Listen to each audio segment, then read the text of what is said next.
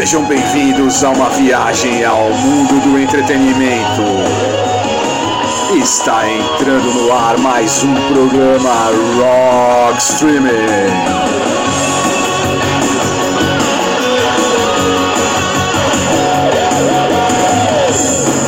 E aí, galera do streaming, começando mais um programa Rock Streaming, quarto programa da segunda temporada do programa Rock Streaming nas plataformas Anchor, Spotify, Deezer e no Google Podcast.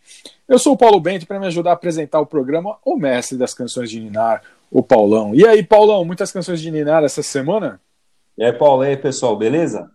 Essa semana, para variar, tudo tranquilo. Hate Eterno, Confronto, In Flames, As Dying, e vamos fechar com Chris Cornell. Chris Cornell com a música que é uma bosta. Aliás, eu também vou trazer uma bosta também no. Vou trazer o YouTube na, no último bloco aqui, que é uma porcaria. Mas. Tá, tá, tá duro. Esse último bloco hoje promete, viu, Paulo? Esse último bloco de hoje promete. Como sempre, teremos o, o bloco Enigma do streaming, né? O bloco que os ouvintes adoram por causa da treta que nós causamos, o Você Ama e Nós Odiamos. O bloco em que os headbangers, os punks e os caras que curtem black metal melódico choram. O bloco Os Brutos também amam. Teremos também o Dan com as séries. O Léo nos trazendo um console e o jogo clássico dos games. E a enciclopédia Cassolato com a história da música e suas vertentes. Mas, Paulão, como a gente faz toda semana sem enrolação, qual a canção de Ninar que você trouxe para o primeiro bloco? Vamos com Hate Eternal com Behold Judas. Bom, e eu vou trazer o Survivor com Young Blood. E já voltamos com mais programa Rock Streaming. Programa Rock Streaming.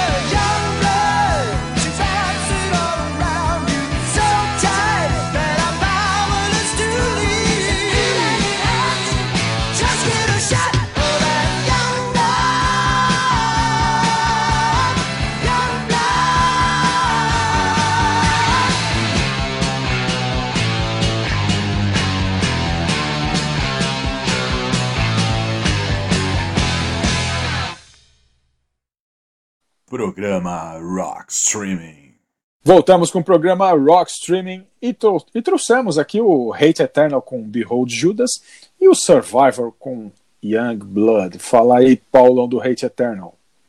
Hate Eternal, essa faixa nós tiramos, Behold Judas, é do álbum I Monarch de 2005, né? A banda tem, é, que é o álbum mais vendido da banda, que ela tem sete álbuns de estúdio e um ao vivo. É, essa banda é, começou em São, São Petersburgo na Flórida, e foi formada em 1997 por, pelo Eric Rothman na guitarra e vocal, e sendo que esse o Eric Rothman agora ele está tocando no Cannibal Corpse também, só que na guitarra, só as guitarras, né?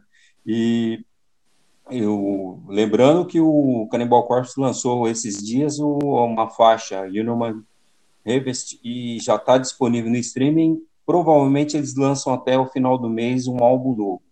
E o, esse rapaz, o Eric, também tocou no Morbid.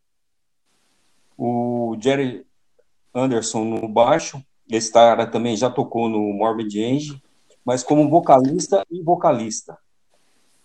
É, infelizmente ele teve muito problema de, de, com drogas, né, o Jerry Anderson, e acabou falecendo em 2006. É, outro músico que teve conexão com o Morbid Angel foi o baterista Tim Young, que saiu em 2000, dando lugar ao baterista o Derek Hood. Derek Hood nós escutamos no primeiro semana porque ele tocou com o Nile. A banda, é, esse, o Derek ele tem o apelido de One Take porque ele é famoso por fazer a, nas gravações de estúdio um take só. Ele grava na primeira e já fica bom. É,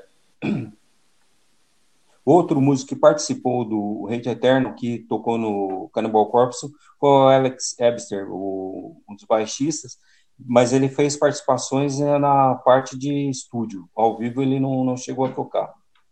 É, é essa banda ela tem uma, é uma banda de death metal, bem ao estilo do Cannibal Corpse né, e Morbid Angel, é, conforme como eu falei, os músicos trocaram, eles fizeram parte das duas bandas.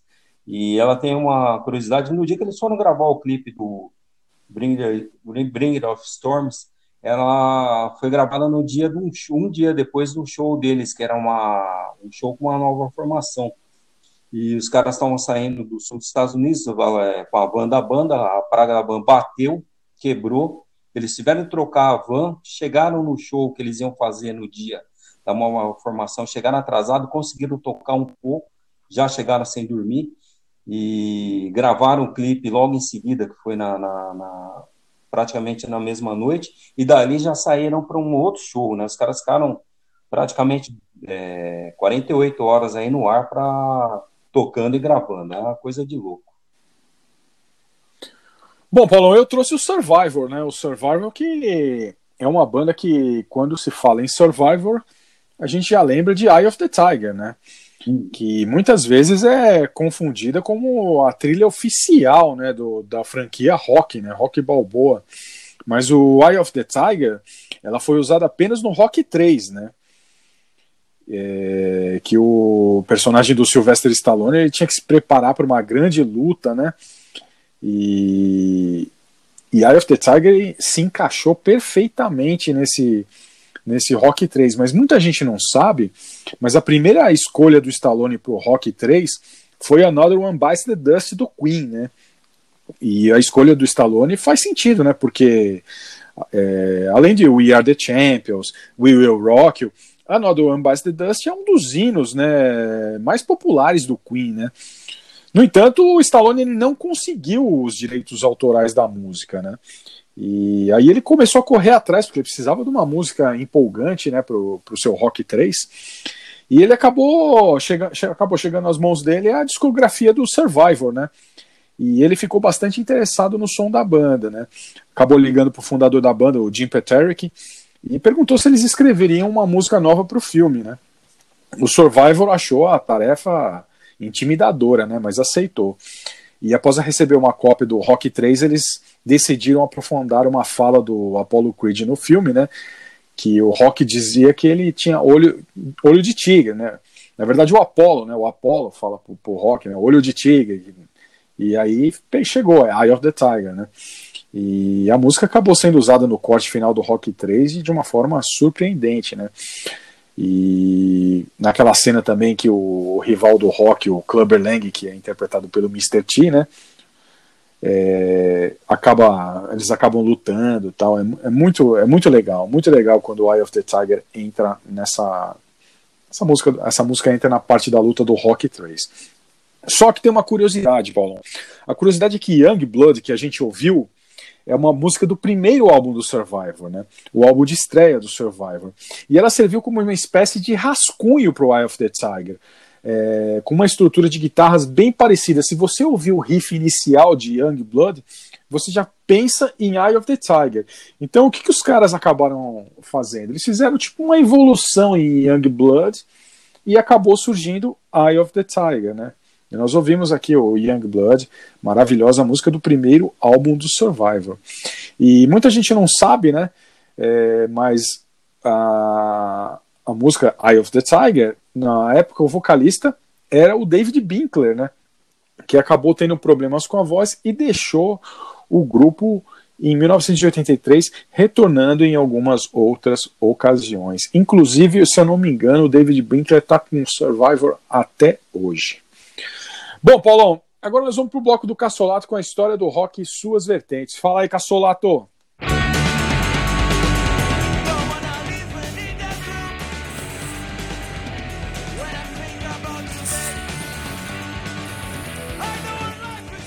Olá, caros ouvintes da Rock Stream, tudo bem com vocês? Comigo tudo ótimo e aqui quem vos fala é Alexandre Cassolato e hoje eu vou falar é, de uma banda que está comemorando esse ano de 2021 30 anos de carreira.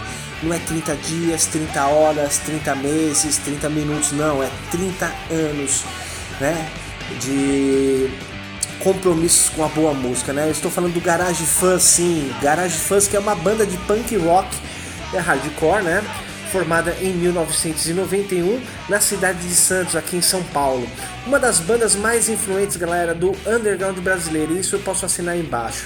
Bom, durante as décadas de 90 e de 2000, o Garage Fuzz já fez turnês em todo o Brasil ao lado de nomes internacionais como It All, Doll by Law, Fugazi, Samayan, Seaweed, entre outras bandas, né, como banda de abertura.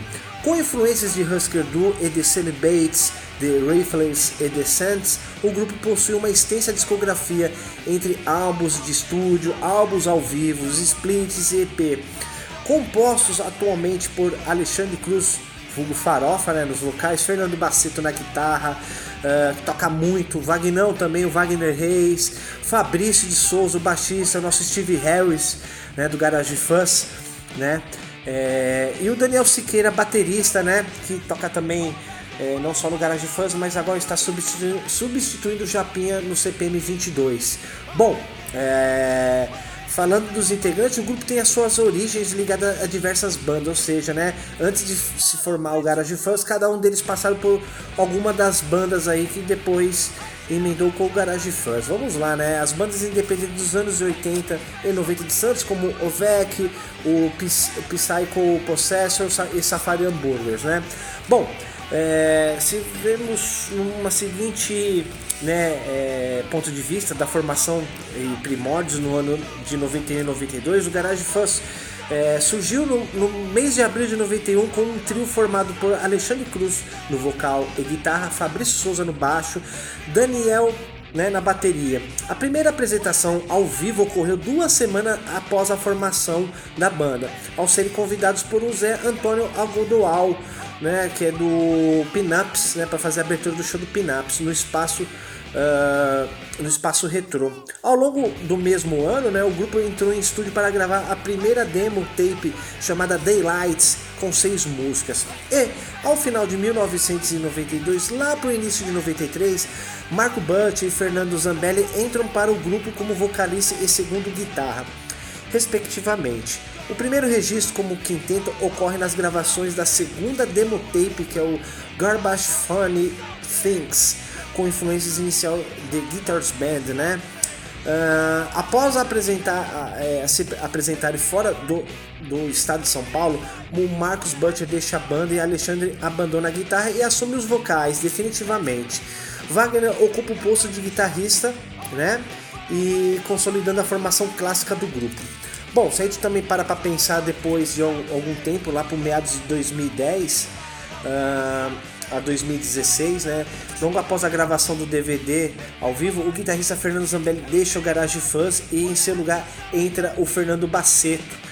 E em 2002, galera, eles lançam o EP Warm and Cold, né, com quatro composições inéditas. Uh, tal lançamento foi inicialmente encartado em edição comemorativa de 17 anos da revista 100% Skate.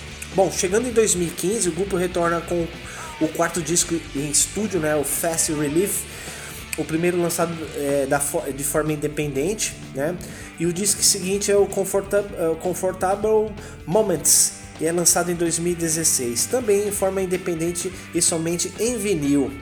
Né. Uh, se lembrar o, o Comfortable Moments, é, copia os EPs do Comfortable Dimensions, for the Suitable Structures and Instant Moments ao lado, é, nos lados A e B né, do álbum. Bom, uh, se você está prestando atenção aí de BG, vocês estão escutando a música né, When All the Things do álbum Relax e é, Relax in Your Favorite Shares, que é o primeiro disco deles lançado, né? E nesse bloco também tô, vou tocar na sequência é, duas músicas nesse bloco, né? Uma delas é o Cortex ao vivo do DVD 25 anos né, do Garage Fans, é, que faz parte é, do último álbum de estúdio chamado Fast Relief. E a segunda música né, é, faz parte do, da coletânea Comfortable Moments de 2016 com a música Missing Memories, que para mim é uma, um classicaço. Bom, eu posso dizer que o Garage Fans é uma banda que revolucionou e influenciou outras bandas aqui do Brasil, por incrível que pareça. Então, o Garage Fans, como eu falei logo de início, está comemorando 30 anos de carreira esse ano. E assim é uma banda muito respeitada e podemos dizer que é escutável para todos os estilos. Pode ser você do rock, do metal, do thrash, do clássico, sempre né, nos shows você pode ver uma diversidade de pessoas aí, de gostos musicais que vão lá para conferir o show dos caras por causa dessa sonoridade e por causa dessa criatividade, galera. Então, espero que vocês tenham gostado, é, tenham gostado é, desse bloco e até a próxima terça-feira. Até lá!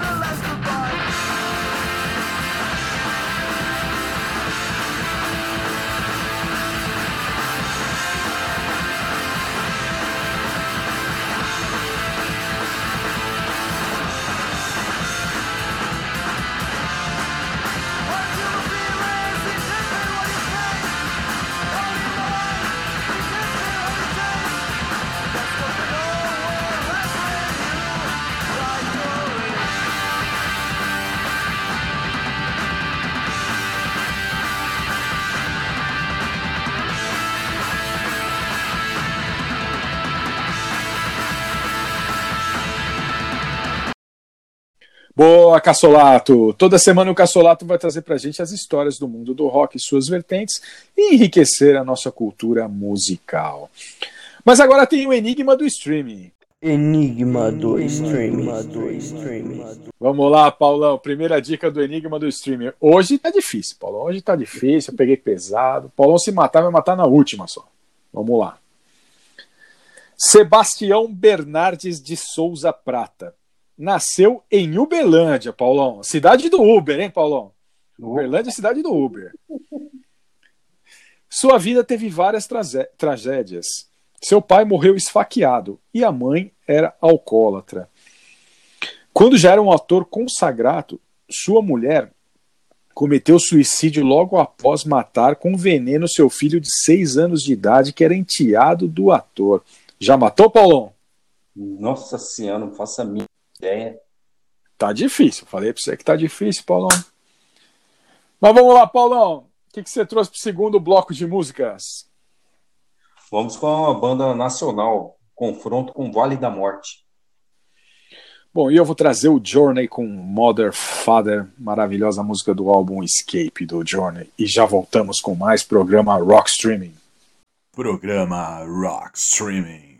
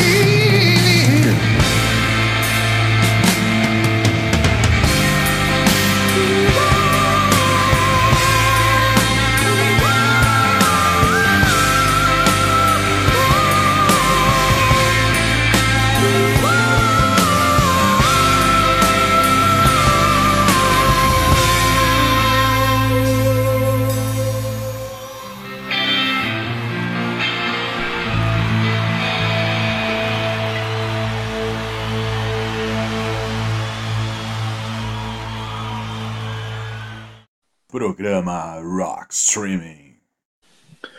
Voltamos com o programa Rock Streaming e ouvimos o confronto com Vale da Morte e o Journey com Mother Father. Fala aí, Paulão, do confronto.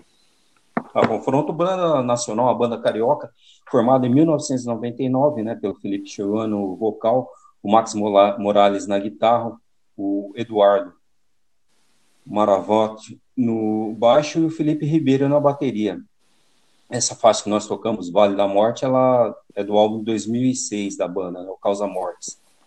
Essa banda, no total, tem quatro álbuns gravados, o estilo né, é considerado como deadcore, e, e é, a banda, é, apesar de não ser tão conhecida, já tem quatro turnês europeias e já chegaram a fazer 210 é, shows no exterior. É, tem uma curiosidade também, ela, apesar desse estilo deathcore, eles têm uma faixa instrumental que é, é, é foge totalmente do, do, estilo deles, a Rosalie, é uma faixa bem trabalhada, bem instrumental, bem bacana. Para quem não gosta desse estilo, vale a, mas quer escutar uma música bem tocada, vale escutar, Rosalie. Bom, Paulo, eu trouxe o Journey, né? Journey com Mother Father. Como todos sabem, o Journey é uma das minhas bandas preferidas, né? E essa música Mother Father faz parte do Escape, né? O Escape que é o primeiro álbum do Johnny com o tecladista Jonathan Kane, né? Ex The Babies, que substituiu o tecladista fundador do Johnny, o Greg Holly, depois que ele deixou a banda no final dos anos 80. Esse álbum ele foi coproduzido pelo ex-técnico de som do, do Leonard Skinner, o Kevin Elson, e pelo ex-engenheiro do Queen, o Mike Stone, que também criou o álbum. O Escape ele foi o quinto álbum mais vendido no mundo em 1981 e alcançou o primeiro lugar na Billboard naquele ano, né? tendo vendido mais de 9 milhões de cópias só nos Estados Unidos. E os singles Don't Stop Believing, Who's Calling Now e Open Arms também tiveram resultados bastante expressivos, não só nos Estados Unidos, como também no mundo afora. Eles fizeram um, um sucesso no Japão estrondoso estrondoso. A música que eu trouxe é a maravilhosa Mother Father, né? E eu trouxe essa versão ao vivo para mostrar para vocês o quanto que Steve Perry canta. Steve Perry, ele é conhecido como The Voice, né? A voz. E na minha opinião, ele é o maior vocalista de hard rock de todos os tempos. Ninguém canta como Steve Perry. Ninguém canta como Steve Perry. Ele é espetacular, ele é idolatrado por, por John Bon Jovi, é, tantos outros. É, todos eles concordam, todo mundo concorda que Steve Perry é espetacular, espetacular.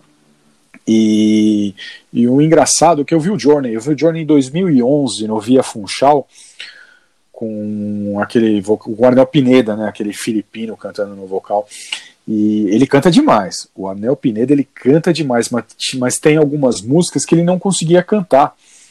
E por, por causa do, do, do, timbre da voz do Steve Perry, né? Então, quem cantou Mother Father no show do, do Journey foi o, o baterista que, infelizmente, eu esqueci, Paulão. É o cara que substituiu o Steve Smith. É um baterista que tocou com o Ozzy. O cara é foda também. Só que eu esqueci o nome do cara. Uhum. E Mother Father é maravilhosa. Maravilhosa. Oi, Paulão, você sabe qual é o nome do, do baterista? Não, não é, é um cara. Então, ele toca pra caramba também. Acabou saindo do Journey, o Steve Smith voltou. Agora o Journey praticamente acabou, né? O pessoal falou que o Journey acabou porque deu uma treta de empresários lá. Mas esse disco Escape é maravilhoso e espetacular. Quem puder ouvir, ouça aí que é um clássico do rock. Bom, Paulo, agora nós somos com o Dan, né? O Dan falando sobre as séries e hoje ele vai trazer pra gente os Flintstones. Fala aí, Dan.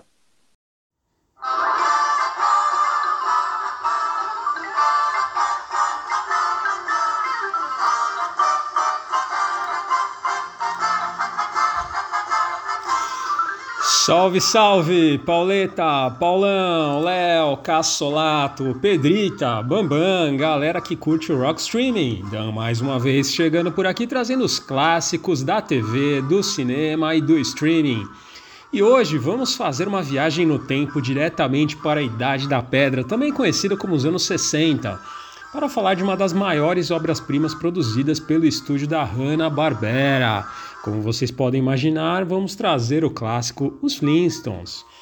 Originalmente transmitido na ABC de setembro de 1960 a abril de 66, foi a primeira série de animação a ter um horário nobre na televisão, tendo seis temporadas de duração, total de 166 episódios. A história se passa na cidade de Bedrock, retratando a Idade da Pedra com recursos e tecnologias baseados nos subúrbios americanos dos anos 50 e 60. As histórias também se assemelham com as sitcoms da época, tendo as famílias Flintstones e Hubble como protagonistas, além de dinossauros, aves e outros animais pré-históricos coexistindo com os humanos. Além dos conhecidíssimos Fred, Vilma, Pedrita, Dino, Barney, Vilma e Bambam, mais de 100 outros personagens fizeram parte da série. Um dos meus favoritos é o Grande Gazoo, um alienígena do futuro que fica bastante consternado quando percebe que foi enviado de volta à Idade da Pedra. Ele aparece somente na, na, temporada final da série e só pode ser visto por Fred, Barney, Pedrita Bambam, além de outras crianças e Dino. As duas primeiras temporadas da série foram co-patrocinadas pela fábrica de cigarros Winston, e na época os personagens apareceram em vários comerciais e cenas pós-créditos do desenho. Bom, durante a terceira temporada, Hanna-Barbera né, decidiu ali que Fred e Vilma deveriam ter um filho. Originalmente, né, a ideia era que a família tivesse um menino, porém o pessoal ali do departamento de marketing os convenceu a mudá-lo para uma menina já que as bonecas vendiam muito mais do que os bonecos. Bom, embora a maioria dos episódios de, do, dos Flintstones sejam histórias independentes, a Hanna-Barbera criou um arco de uma história em torno do nascimento da pequena Pedrita, começando com o episódio The Surprise, que foi ao ar no meio da terceira temporada em 25 de janeiro de 1963, na qual Vilma revela sua gravidez a Fred. Bom, o arco continuou até o nascimento de Pedrita no episódio Dress Rehearsal, 22 de fevereiro de 1963, e continuou na sequência com vários episódios mostrando Fred e Vilma se ajustando ali ao mundo da paternidade. Bom, ao longo dos anos, diversas séries e filmes derivados do desenho foram lançados. A lista é enorme, nem dá para trazer aqui, é muita coisa. Mas vamos trazer alguns destaques, como por exemplo o desenho Os Flintstones Kids, que fez bastante sucesso aqui no Brasil. O longa Os Jetsons conhecem os Flintstones, além dos filmes live action de 1994, né? Os Flintstones, aquele com John Goodman no papel de Fred Flintstone e Rick Moranos como Barney Hubble, né? Os dois ficaram perfeitos, eles nasceram para esses papéis.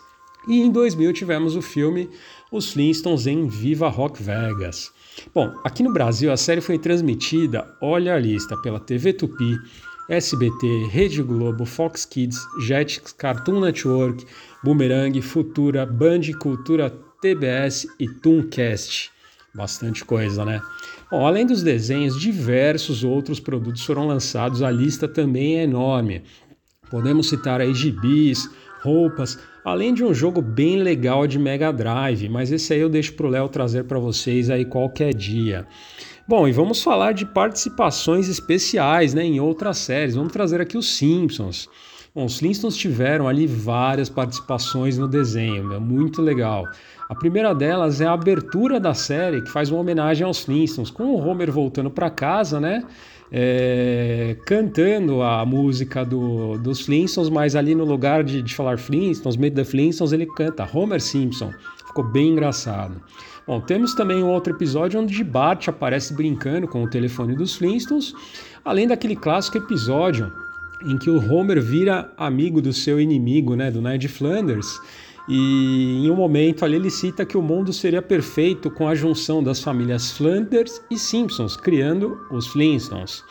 Além do mais recente episódio, crossover com a, com, com a série Family Guy, onde além de, dos dois, né, aparece o Fred Flintstone em uma participação especial.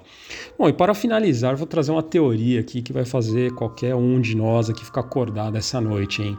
Bom, segundo uma lenda urbana, Barney Hubble é na verdade o Capitão Caverna, isso mesmo. Lembra do Capitão Caverna?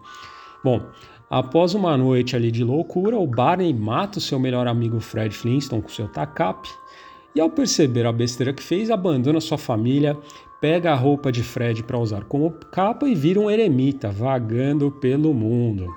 E ó, se você olhar os personagens lado a lado, realmente eles são idênticos. A capa utilizada pelo Capitão Caverna tem o mesmo desenho as mesmas cores do Fred, hein? Bizarro.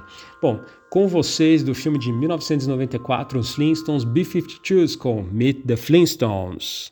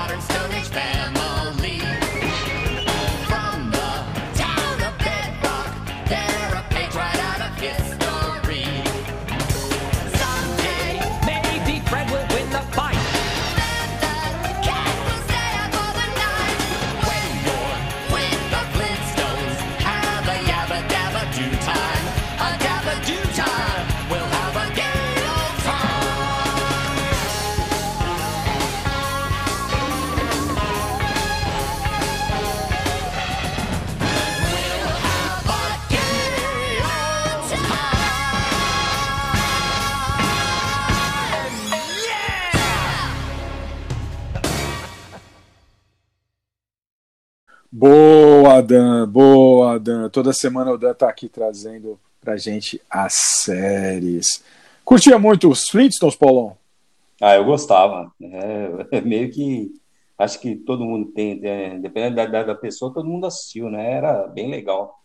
Ah, demais, cara. Eu, eu gostava muito do desenho, mas no filme, cara, no filme, quando eles fizeram aquele filme nos anos nos anos nos anos 90, né, que o Dan trouxe até a, a música com a Kate Pearson aí.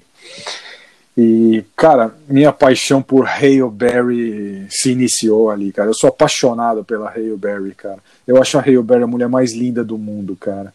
Hoje ela tá com 54 anos e continua maravilhosa. Então, como nós temos ouvintes, Paulo, nos Estados Unidos, quem sabe Hale Berry não dá uma ligada para mim. Hale Berry, anota meu WhatsApp, eu vou passar em off para você. Bom, Paulo, agora nós vamos para a segunda dica do Enigma do Streaming. Enigma do Streaming. Lá, Paulão! Segunda dica. Conheceu uma companhia de teatro Mambembe e fugiu com eles, com o consentimento da diretora do grupo, Abigail Perecis, que o levou para São Paulo. Ele acabou voltando para sua casa e voltou a fugir, e acabou no juizado de menores até ser adotado pela família do político Antônio de Queiroz. Estudou no Liceu Coração de Jesus até a terceira série ginasial. Em 1942, participou do filme It's All True, de Orson Welles. O intérprete e diretor norte-americano considerava ele o maior ator brasileiro. Já sabe, Paulão? Não faço. Tá difícil. Essa semana eu peguei pesado com todo mundo. Mas vamos lá, Paulão. O que, que você trouxe para o terceiro bloco de músicas? Banda sueca, In Flames, com Behind Space. Bom, e eu trago o Total com Hydra, a maravilhosa Hydra. E já voltamos com mais programa Rock Streaming. Programa Rock Streaming.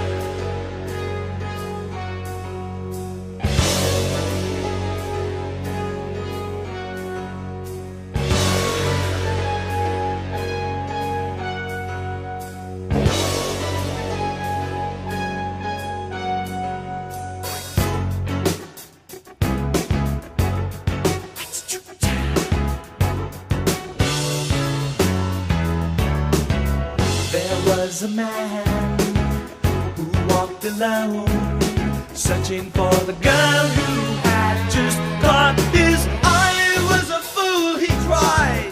His mind wandered. He blinked and the sky moved ever so slightly. He searched the city, she was nowhere to be found. Meanwhile, she was floating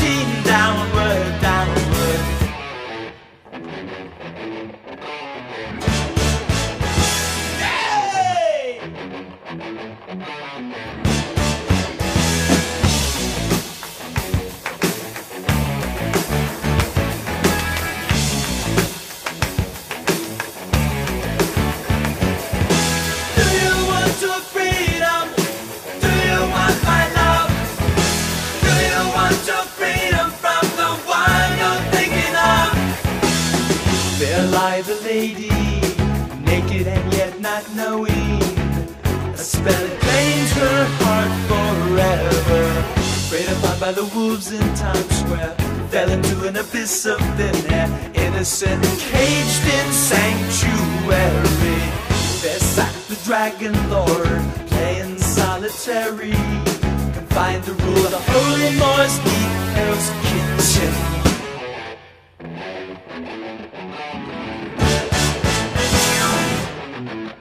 Do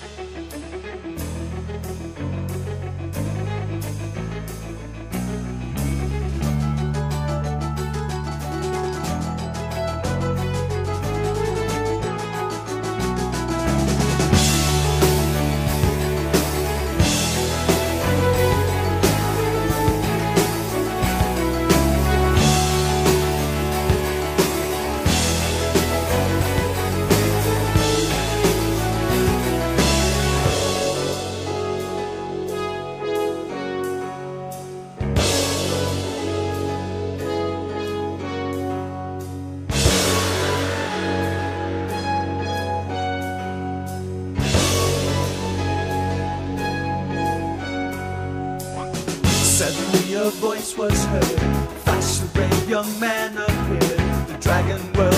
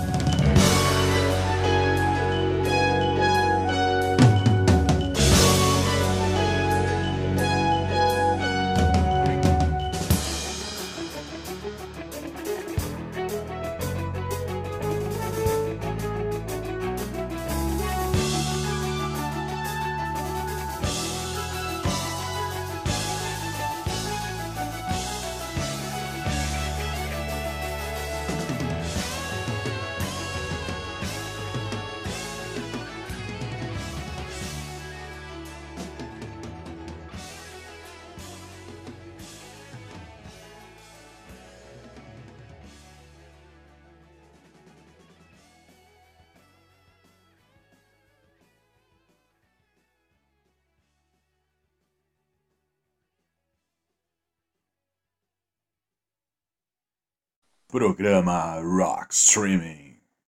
Voltamos com o programa Rock Streaming e ouvimos o In Flames com Behind Space e o Toto com Hydra. Fala aí, Paulão, do In Flames. É, o Inflames caiu meio que é, sem querer ir no programa, né? Outro dia eu toquei Bad Religion, eu lembrei que eu tinha o, aquele álbum ao vivo deles, o maravilhoso Tasting, e eu comprei o importado, e eu tinha um amigo, tem um amigo, um, punk que mora lá na Coab, e eu emprestava, a gente trocava CD, né, um com outro, eu emprestei esse CD do Bad Religion para ele, né, e, e, o cara não devolvia, né, eu, eu tinha acabado de comprar o CD importado, ele falou, porra, meu, e aí, meu? Aí ele contou que esse cara trabalhava na loja de departamentos à noite e o que, que ele e um outro punk estavam fazendo? Os caras copiaram o CD, ele já tinha vendido mais de 100 cópias lá para Ele ia para ia para festa punk, para balada punk e vendia. Então esse álbum do Bad Religion Tasted, ele vendeu mais de 100 cópias, só na época eu tinha conversado com ele. E esse cara é maníaco pelo In Flames. Ele chegou a emprestar os dois primeiros do, do In Flames, e aí tocando Bad Religion eu acabei lembrando do, do, do In Flames, né, do, dessa banda que o cara era fã, né. Não é uma das minhas bandas de, de cabeceira, eles tocam pra caramba tal, mas é... E outro dia também, outra coincidência, conversando com o Paulo, a gente falando sobre a revista Rock Brigade, que uma revista que fez muito sucesso, principalmente na década, na segunda parte da década de 80, e ela fazia muita classificação. Tocar uma banda, eles classificavam. Aí tinha naquela época, era meio que moda, né? Classificar power metal, speed metal, black metal, death metal, é, thrash metal. E, e eu acho até útil esse tipo de classificação, né? Você pega o metalcore, que não tem tantas subdivisões, você pode comprar gato por lebre, porque você pega a banda que é metalcore, Bullets to My Valentine, e pega um Out of War, quem não conhece as bandas e for escutar, é, o pessoal fala que é metalcore, mas você escutando as bandas parece completamente diferentes. Então é por isso que é, é mais ou menos útil você é, fazer subdivisões na, na, na, nos estilos musicais, porque aí o cara vendo o nome de estilo ele acaba não comprando gato por lebre. Por que, que eu falo isso? O In Flames é uma banda sueca, ela foi formada no, no, no início do, dos anos 90, né? E ela, ela quando estreou, ela, ela tem o estilo death metal. O que, que é o estilo death metal? O estilo death metal é uma, talvez a variação mais agressiva do, do né? Porque ela tem aquela bateria é, metralhadora, né? Com o blast beat, e inclusive tem vários aí é, o pessoal fala que quem inventou esse, esse termo foi o, o foi a banda é, foi usado pelo Napalm Death, mas o Sepultura já tinha tocado estilo, estilo, esse tipo de estilo. O sarcófago na faixa Satanás também é, tocou essa a, a, metranca, né? E o DRI em 82 tem uma faixa deles que já era considerado usado esse tipo de bateria. Segundo os críticos, quem a primeira banda que usou o, a metranca foi o Emerson Lake Palmer numa faixa de 1970, né, The Barbarian. Eu escutei a faixa, ela está muito mais para jazz do que qualquer outro tipo de, de coisa. Ela começa até com rock, um rock, se até empolga aí no meio vira jazz, depois para virar rock no, no, final. Eu acabei nem identificando a, a batida, a metranca, né? E ah, tem uma curiosidade também. Na semana passada eu falei do Emerson Lake Power. O pessoal deve ter estranhado, porque todo mundo conhece o Emerson Lake O Palmer saiu da banda e, e, na época eles até brincaram, porque eles não queriam mudar o Emerson Lake and Palmer, né? E aí eles pensaram em contratar o Bill Collins, o Pink Star, e aí acabaram dando a sorte que, que o Cosy Power estava sem banda, entrou na banda, mas essa formação deles acabou durando um ano só, né? Aí fica aí o, o durou de 85 e 86 e só conseguiram fazer um álbum, acabaram brigando com o empresário e a banda separou e infelizmente aí os três músicos com o tempo faleceram, né? É, voltando aí pro, pro death metal, é, uma outra característica, né, é, além da bateria, o baixo com andamento rápido, a guitarra com bastante distorção, é o vocal. O vocal dele é um vocal bem gutural. e bandas como o, o Cannibal Corpse, Nile, que eu trouxe aí no, no primeiro episódio dessa temporada, usa o vocal gutural. Ou é um vocal gritado, igual o, o Death, banda que já trouxe, ou o Possessed, também já trouxemos aqui. Eles usam um vocal mais rasgadão. O que, que aconteceu? O, na, na Suécia, naqueles países nórdicos, lá tinha um, um cenário black metal bem forte. E algumas bandas é, não, não gostaram. O Inflames foi uma delas. Eles usaram algumas coisas do death metal, alguns termos do death metal, mais uma puxada mais parecida do, com o metal, né, com solos e guitarras longos, e o vocal limpo. Normal, eles, as outras bandas da, anteriores, eles não tinham essa característica de usar um vocal mais limpo e um som tão técnico, né? O som técnico acabou é, no death metal acabou vindo bem depois. E aí, com essas subdivisões do, do que o pessoal fazia no metal, convencionou esse estilo e considerasse o In Flames como o fundador do death metal melódico, né? Que é, que é um, é até mais harmônico, eles têm mais preocupação com, com melodia do que o death metal mais tradicional. Essa banda In Flames, eles têm 13 álbuns de estúdio, tem dois DVDs ao vivo, é uma é, é uma banda lendária. Chegaram a ganhar dois Grammys, venderam 2 milhões de cópias e só não são considerados os maiores vendedores do estilo death metal, que 2 milhões de cópias, conforme eu falei, uma de maior sucesso, que é o Cannibal Corpse, vendeu também. É que o In Flames, em 2006, é, eles mudaram o som de death metal para metal alternativo, né? Isso daí, na verdade, já vinha. Quem acompanha o trabalho deles, deles do começo, eles já foram suavizando o som à medida que passavam os álbuns, eles foram dando uma suavizada, né? Então, hoje em dia, quem escutar aí não, não com o com death metal, né? É um metal bem alternativo. Eu já não era lá assim dos maiores admiradores dos caras. É, tem o primeiro álbum deles que, é, eu acho legal, mas é, hoje em dia ficou muito diferente. É, só fazendo um complemento aí, Paulão, é, você falou do Emerson Lake and Powell. É, eu, na hora que você falou, eu já, eu já me bati, falei, ó, com, é, com Cozy Powell, né? Mas só para com, complementar, vou contar uma história engraçada. Quando o Asia veio para o Brasil, o Asia veio para o Brasil, eu não me lembro se foi 2010, 2009, eu fui no show do Asia. Fui eu, o Léo e o Dan. E o Léo tava, acho que tinha trabalhado pra caralho, tava cansado pra porra, meu. E o. E o baterista do, do Asia é o. O Cal Palmer, né? Cal Palmer fazendo um solo, cara. Mas um solo ensurdecedor. O Cal Palmer lá tocando solo. Pá, pá, pá. Quando eu olho pro Léo, cara, o Léo tava dormindo, cara. O cara dormiu no solo do Cal Palmer, cara. Essa é uma cena que eu vou levar pro meu leito de morte, cara. A lenda da bateria. Cal Palmer tocando um solo e Léo roncando, roncando em sua poltrona. A formação do ex. Bom, Paulão. é, é, oi, diga, O Paulão. era. Os caras só tinha cobra ali. Só, só cara, o cara do King Crimson era o vocalista do, do Asia, né? E, e veio com o Steve Howe e do Yes também, né, cara? Steve Howe, a formação clássica do Asia, né? Formação clássica do Asia. Eu gosto de Asia pra caralho, né? O Léo na época não conhecia direito, cara, e acabou dormindo. e o engraçado, sabe o que é o mais engraçado? Que no dia do, do show do Asia, cara, no dia do show do Asia, a gente tava assistindo aquele filme O Virgem de 40 anos, né, cara? E tem uma cena no filme O Virgem de 40 anos que os caras entram no quarto, entram na casa do cara, né? E, e ele tem um pôster do Asia na parede, né? Aí tem uma mina que tá indo lá na casa dele pra visitar o cara, né? Pra, visitar, pra sair com ele, né?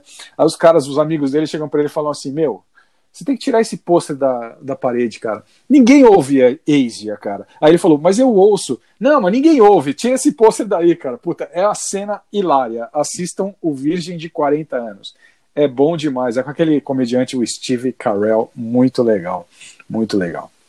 Bom, eu trouxe para vocês o Toto com Hydra, né? Hydra que é o segundo álbum do Toto, lançado em 1979. Ele alcançou o 37º lugar na parada das- da Billboard, né? E a, ma- a maioria dos, da- dos singles do álbum não causou qualquer impacto nas paradas, né? E tem uma música no, no, no disco é, 99 que é uma canção inspirada naquele filme de ficção científica, o THX 1138, cara. E essa música é, acabou chegando no número 26 da parada tal. E nós ouvimos Hydra, né, do Toto, que é a música que abre o álbum, né? E é uma faixa que causa meio que estranheza, né? Porque ela flerta um pouco com o rock progressivo, tem o David Page nos vocais, né? E, mas ela é uma música linda, né? Com grandes passagens dentro dos seus mais de sete minutos, né? E esse disco do Toto ele segue a mesma linha do disco anterior, né?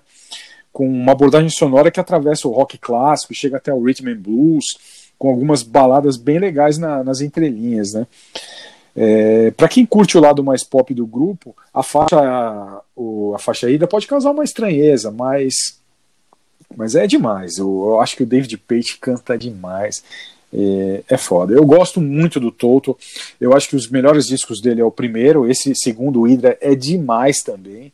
E claro, o Toto 4, né? Que tem África, que tem Rosanna, entre outros, né? E muita gente não sabe, né? Muita gente não sabe, mas o tecladista do Toto, ele é um dos autores de, de algumas músicas, de alguns clássicos, né? Eles, eles, eles gravaram o thriller do Michael Jackson, né? Eles gravaram o Toto, três, quatro músicos do Toto participaram da gravação do, do, do thriller do Michael Jackson. E, e muita gente não sabe disso. Muita gente não sabe disso. Bom, Paulão, agora nós vamos para a terceira dica do Enigma do Streaming. E agora nós vamos para o bloco do Léo com as curiosidades e histórias do mundo dos games. E hoje o Léo vai trazer o jogo do Carmen Sandiego. Fala aí, Léo!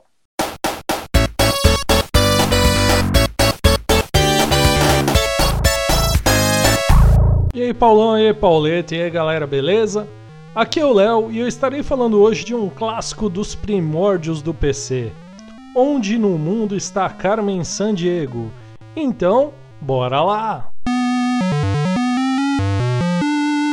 Produzido em 1985 pela Brother Band Software para o Apple II e posteriormente para os PCs IBM, o jogo Onde no Mundo está Carmen Sandiego é um clássico de investigação para PC. Ele se tornou um sucesso tão grande, tanto que o universo dele acabou expandindo para os quadrinhos, desenhos.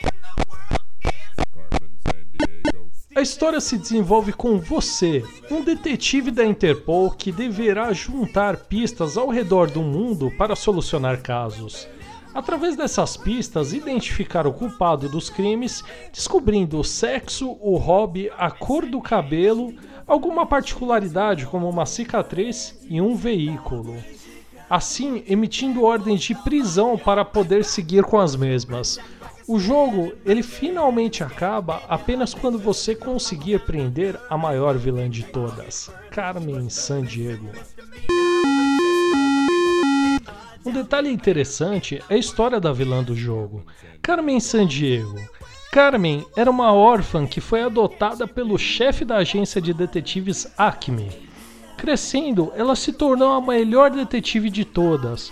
Porém, cansado com a rotina, ela acabou abandonando tudo e fundou a Ville, juntando todos os tipos de vilões, assim roubando os itens mais difíceis do mundo, apenas pelo prazer de vencer os desafios.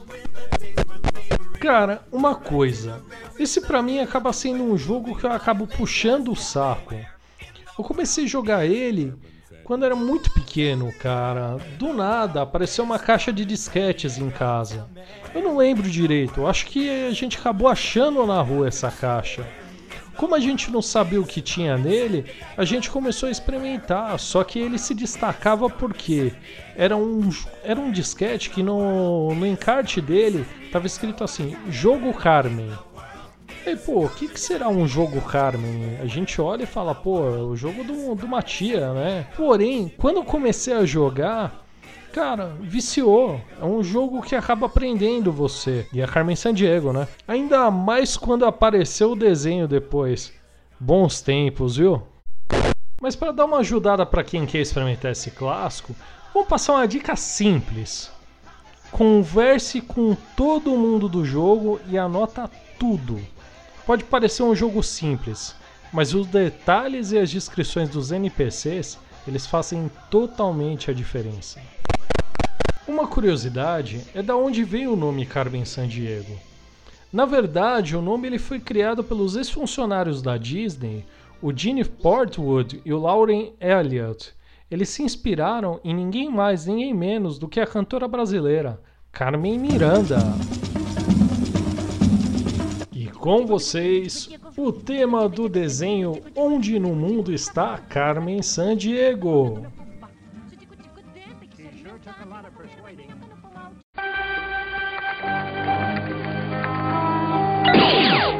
Que lugar da Terra está Carmen Sandiego?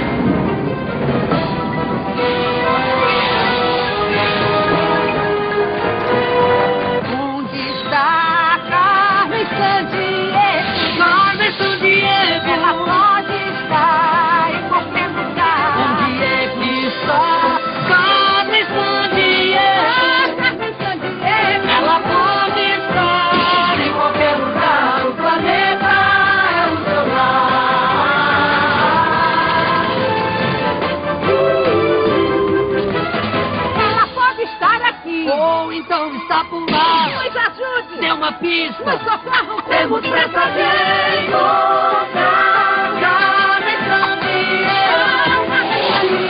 Ela pode estar em qualquer lugar. O planeta é o seu lar. Em que lugar da Terra está Carmen Sandiego? Boa, Léo! Sempre lembrando que toda semana o Léo vai trazer as curiosidades e histórias do mundo dos games.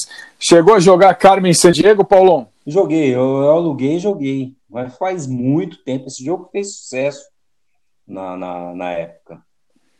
Mas faz tempo pra caramba. Eu lembro que um amigo meu, ele instalou num computador, num 386 ou 486, não me lembro, e, e ficava jogando lá, meu, nos plantões. Eu falava, meu, que esse cara é muito louco, cara. Bom, Paulão, agora nós vamos para a terceira dica do Enigma do Streaming. Enigma do streaming. Os brutos também amam.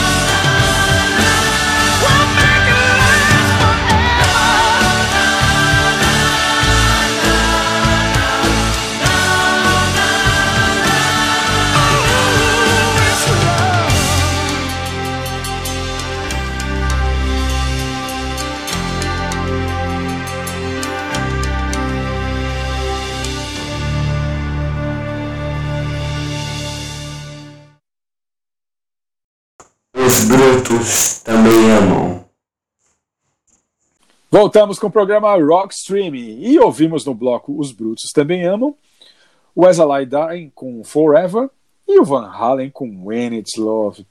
Paulão, por que que essa música do As Dying ela mexe com o seu coração? Ah, uma música que tem uns versos. Para sempre seus olhos irão, irão guardar a memória. Eu vi o seu coração quando ele me tomou e entreguei o meu coração. Quando eu acordar desse sonho, irá seu sorriso ainda abrir meu coração e deixá-lo transparente? E o público canta no show pra caramba quando eles tocam essa música. Ai, ai, os metaleiros também amam, cara. Os metaleiros também amam. E eu trouxe o Van Halen com When It's Love, né? Maravilhoso When It's Love, que é uma colaboração do, do Ed com o Alex, né? E, e a letra foi o Sammy Hagar que fez, né? E essa música, muita gente não sabe, mas é o terceiro maior sucesso do Van Halen, depois de Jump e de Why Can This Be Love, né? É uma das baladas mais poderosas do Van Halen e, e colocou os caras no 24º lugar é, na lista das 25 maiores baladas de todos os tempos, né? E ela amolece o coração de qualquer headbanger, né? E reza a lenda aí, Paulão, que um dos integrantes aqui do programa Rock Streaming frequentava um bar na Praia Grande chamado Passarinhos. Você lembra do Passarinhos, Paulão? Não. Ah, tá bom. É, ficava ali na Praia do Forte, ali no, na Praia Grande, no finalzinho da praia, ali, no comecinho da praia, na verdade, né? Era um bar rock and roll que tinha ali na, na Praia Grande, bem legal, bem legal. E quando rolava no telão o clipe de When It's Love, Paulão, era hora de atacar as minas, cara. Rolou When It's Love no, no telão, era hora de atacar as minas. E, os coração da, e o coração das minas não resistia, né? Era só chegar e cair pro beijo. Bons tempos, Paulão. Bons tempos do Passarinho Bar. É, só lembrando que o Passarinho fechou em 2008, né? Fechou em 2008, mas era um bar muito legal. Eu lembro que eles tinham uma batida de chocolate lá, Paulão. Nossa senhora, o que eu paguei de, de batida de chocolate para as minas lá, meu. O foda do Passarinho só tinha um problema, cara. Pelo menos para mim, toda vez que eu ia embora, cara, do Passarinhos, é, ou eu pegava algum cara vomitando na roda do meu carro, alguém cheirando cocaína no, no capô do carro, tentaram roubar meu, meu toca-fita e entortar a porta do meu carro, mas lá era muito legal, Paulão. Era muito bem frequentado, muito bem frequentado. Paulão está mentindo, Paulão sabe onde fica o Passarinhos, é um canalha, é um canalha. Ai, Paulão. Bom, vamos lá, Paulão. E agora a última dica do Enigma do Streaming. Enigma do streaming. Vamos lá, Paulão. Última dica. Paulão já matou, hein? A partir dos anos 60, passou a ser contratado pela Rede Globo, emissora na qual atuou em várias tele- eh, telenovelas de grande sucesso, como Rosa com Amor, participou da Escolinha do Professor Raimundo e também participou da novela Renascer, né? E ele morreu em 1993 com, de um infarte fulminante, né? Tinha acabado de desembarcar em Paris, onde seguiria para uma homenagem que receberia no Festival dos Três Continentes em Nantes. Foi enterrado no cemitério São Pedro, São Pedro em Uberlândia, eh, sua cidade natal, onde recebeu, né, a- eh, onde recebeu, segundo a obra The Great Othello de Israel Foger, um gigantesco cortejo pela cidade. Paulão já matou, Paulão. Quem que é o enigma do streaming dessa semana? Saudoso Grande Otelo. Grande, grande Otelo. Não em seu tamanho, mas em sua arte. Um dos maiores atores brasileiros de todos os tempos. Se não o maior, creio eu que seja o maior. O maior. Para o cara receber um elogio de Orson Welles, na minha opinião, é o maior ator brasileiro de todos os tempos. Bom, Paulão, e agora o momento que os ouvintes do programa Rock Streaming querem em nossas cabeças. O bloco Você Ama e Nós Odiamos. Why do birds suddenly appear every time?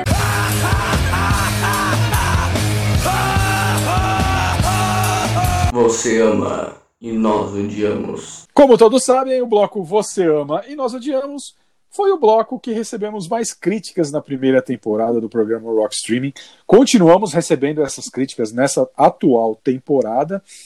E... Mas a gente não tá nem aí, a gente bate mesmo, porque essas músicas são uma bosta. E hoje nós trouxemos, na minha opinião, o, o pior, o pior da música pop mundial.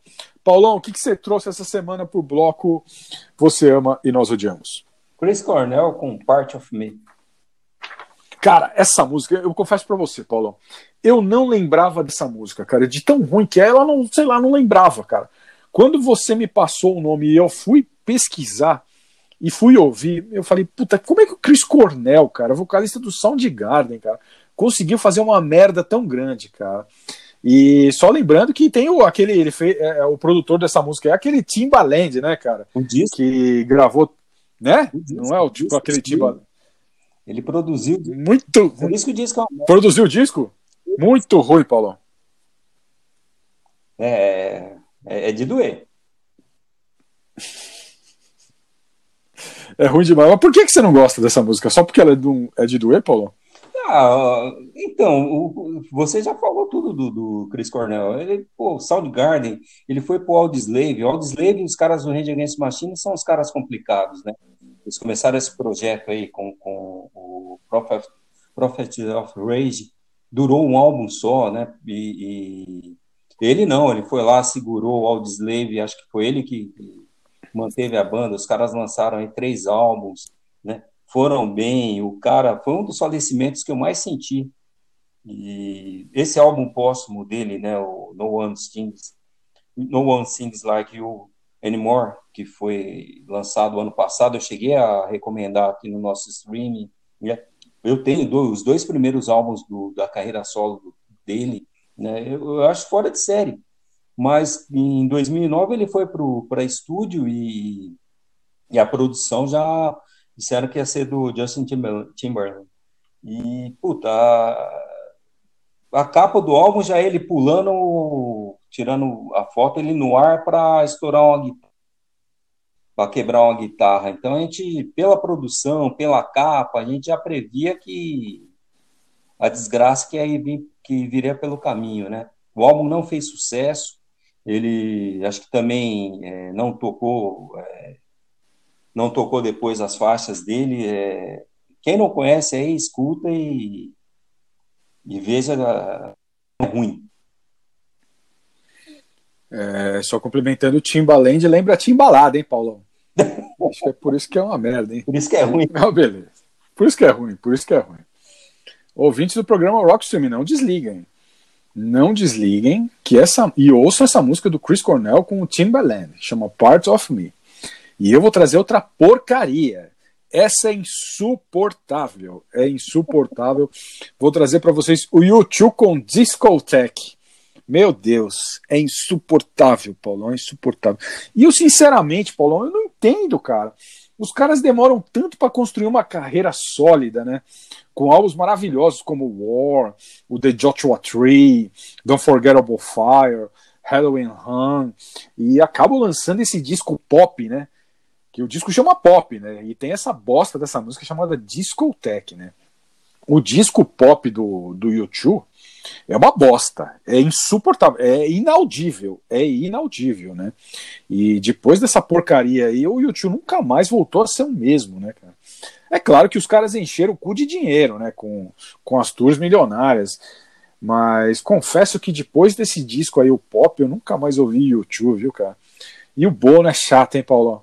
Puta cara chato, cara. Puta cara chato, né? Eu não suporto. O Bono, eu não sei quem é pior, cara. Se é o Ting ou se é o Bono, cara. É, a Ruim, briga, Paulão. briga feia. A coisa é ruim, viu, Paulão?